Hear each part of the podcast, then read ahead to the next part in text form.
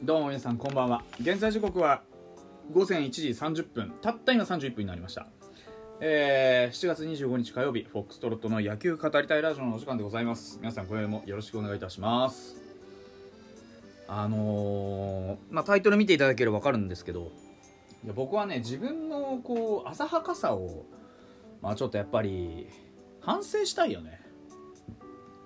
今日はねまあ、ロッテ対ソフトバンクが行われていてでソフトバンクさんがね12連敗を喫したと。ロッテさんが奇跡の逆転勝ちというかねあというところですけど、まあ、あの試合を見て僕、まあ、実際その試合が終わる瞬間見てたんですけど、まあ、僕は単純にねあのなんていうんでしょうやっぱり面白い試合だったと思うんです。すごく、うん、佐々木朗希を相手に勝つならこれしかないっていう試合で本当に最後の最後勝負をげ勝負下駄を履き終わるほんのその瞬間まで来てたんですけどねソフトバンクは、うんまあ、相手はオスナですよロッテからするとね。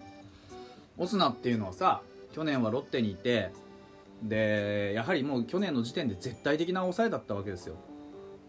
でね、まあ、何の因果かホークスに移籍をしてでここまでもほぼパーフェクトピッチもうフォアボールも1個しか出してなければね失点なんてとんでもないっていうもう1点ぐらいしか取られてないでしょしかも。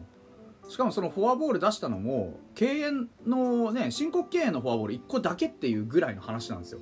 だから本当にコントロールはいい。ねストレート150キロ超えるチェンジアップとんでもない精度でねあのブレーキかかりまくってる。カットボールも鋭い落ち。まあ、どれをとっても本当に一級品の、まあ、本当にメジャーリーガーザ・メジャーの抑えですよ。そういう選手を相手にして僕はね正直あのロッテのねサードランナーだった小川君がね小川君だと思うんだけどがねあのー、まあ岡大美のねえー、サードゴロあ違う P ゴロか。P ゴロでねあのオスナが一生懸命追いかけてアウトを取った時点で僕は終わったなと思ったんだよ。ああソフトバンクの、まあ、勝ちもここでああ違う負けもここで終わりだと。先に行かれちゃうなって思ったんですよ。うん。で実際ねあのこれはもうそう見えたって話ですから僕言いますけどね。あのやっぱりもうソフトバンクのベンチもやっぱオスナに絶対的な信頼があるからもうニコニコですよ。なんとかなる。これで長いトンネルから抜けるぞっていうある種確信めいたものがそこにありましたよね。うん。あったんですよ。でそれをね僕油断だともう、まあ油断っちゃ油断なんですよね。ベンチの中にちょっと満身の雰囲気があったのはそうだと思うんですよ。ただよくよく考えてみるとねオスナはその小川君をアウトにするのに一生懸命走ったんですよね。全力で。あその分やっぱりちょっと何かずれたって可能性全然あると思う、うん、初球をねあのー、内角高めのストレートをもうブンって振ってあこれ狙ってんのかなって僕は思ったんですよね、うん、であのその空気を察したか察してないかわからないですけどあのー、やっぱりまあもともとねやっぱり角中っていうバッターはああいうバッターですよ。本当にここぞっていう時にものすごくいい仕事ができるだけの技術力を持っているそういうバッターですよ。それに対してやっぱりねあのー、まあ同じ球を2球続けてしかも同じようなコースにね。うん。それが嫉妬だったのかまあなんて言うんでしょうね。うん。慢心だったのか。分かりませんが何か確実にそこに予兆はあったわけですよね。うん、でね一番やっぱりその僕が何で反省してるかっていうと諦めちゃったことなんですよね。僕はあそこで終わりだって決めつけてああこれでソフトバンク勝ったかって思い込んでたんですよでもね普段から僕よくこう勝負はねまあ当然劣勢の時はね勝負は下駄を履くまでわからないって。自分で言ってたのを思い出しましたよね。ああそうかと。勝負は下駄を履くまでわかんねえんだった。うん。分かんねえんだよ。反省しました。ああ諦めちゃいけない。だからまあねあのホークスさんからしたら悲劇かもしれないけど僕からしたらすごく勇気をもらったんですよね。ロッテさんのあの戦いっぷりに。昨日もね土壇場9回で安田のさよなら。今日も土壇場9回。うん。ソフトバンクの絶対的な抑え。オスナ。ツーアウト。ランナー一塁。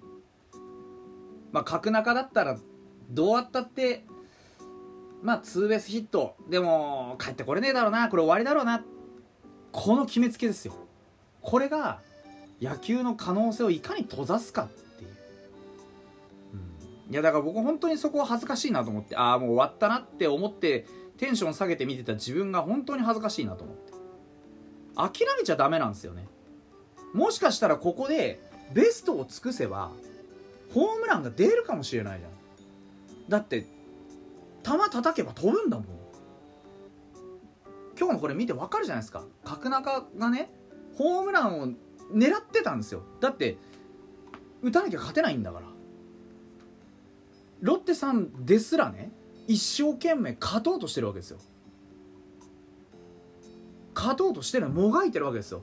今ここで何をするべきか角中克也がこの打席で何をクリエイトするべきか自分で決めるここを勝つこの試合を勝つもう後ろに回してらんない。ツーアウトオスナだよ。代打だよ。ねおあつらい向きにファーストにランナーがいるわけですよ。何するかってもうホームラン狙うしかないんですよ。ただ振り回してホームラン狙うんじゃなくてオスナが投じてくるであろうものに対してきっちりと処理できるように準備をしてきたんですよ。角中言ってました。まあ打てなくても仕方がない。でもベストは尽くすんですよ。だから感動しました本当に。あこれが野球だよな。最後の1球まで何が起こるかわからない。このシーンを作り出してここに角中克也がいて相手がオスナだからこそ起こり得たこの劇的なホームラン。野球の可能性というかねそういったものを僕は本当に目の当たりにしていやだから負けに慣れちゃってた自分がいたんですよね。ファイターズはねソフトバンクと今宵ね負けを食らったソフトバンクと同じように12連敗してますよ。してますけどでもねうんまあねあのー、有名な歌じゃないですけど1万回やってねダメでも1万1回目はなんとかなるかもしれないじゃないですか。これ確かにねオスナ対角中1万回やってもオスナが勝ったかもしれない。でも1万1回目は来たわけですよ。それはやっぱり諦めないで打席に立ったこの角中克也の圧倒的な準備力。それから圧倒的なメンタルの力。これですよ。いや素晴らしかった。本当にいいものを見ました。まあこんなに言うとあのー、あれですね。ホークスファンに怒られるかもしれないですけどでもホークスは本当にあのー、これしかなかったと思うんですよ。今日勝ち筋って。相手は佐々木朗希じゃないですか。12連敗したくないぞ勝ちたいぞってなったら隅市このまあ奇跡的にって言ったら変ですけど牧原が作ったねチャンスをなんとかみんなでつないで中村晃でパコッと取ったこの1点をもう9回ツーアウトまで守りきったわけじゃないですか。この勝ち方しかないんですよ。こうするしかなかった。でも絶対的な抑えに任せたのシーンですからこっから逆転されるなんて誰も思ってないわけです。だからやっぱりベンチの雰囲気も和みますよね。よしよしいけるぞと。オスナなら大丈夫だと。そのまあ結果論で言うと言うと油断ですよね。その油断を角中はたった2球で見極めてサヨナラツーランを打ったわけです。でも野球の面白さがギュッと凝縮された9回でしたよね。流れからしたらオスナが頑張ってね2アウト目取った時点でもうほぼほぼ終わりなんですよ。なんですけどそこで終わらせなかったのはやっぱ角中の準備メンタルの強さ思考のシンプルさもう打つしかない振り抜くしかない。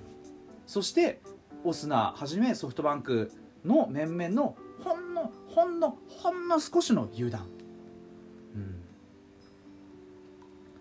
連敗を脱出する特にこういう大型連敗を脱出するってことは脱出するまで油断しちゃいけないんだな。そして逆に言えばあの絶対的超支配的ストッパーオスナでさえこういう打たれ方をこの場面でしてしまうんだから野球は何が起こるかわからない。我々は明日ねあのー、加藤を立ててね楽天をどうやって攻略するのか、うん、でだからこの試合にものすごいヒント隠れてると思いますよ。もう負けてもともとだという開き直りとやはりそ開き直りとは言いつつも諦めたり投げ出したりするんじゃなくてベストを尽くす。もう負けてもともとなんだと。だからこそ今できる最大限のことにきちんとチャレンジをする、うん、あの場面でねともすれば多分ファイターズの選手だったら後ろにつなごうとするんですよ。でもいらないんだよ。角中勝也はあそこに自分が決めるんだというつもりで出てきた。これが全てじゃないですか。決めましょう。うん。後ろに回したって何もいいことないよ。自分で決めなきゃいけない。ヒーローになるっていうのはそれはそうだけどでも試合に勝つそのために今この打席で何ができるんだ。ベストの選択肢じゃないですか。ね。やっぱ諦めずにね取り組んでつなぐとかじゃなくて自分で決める強い気持ち持っていきましょう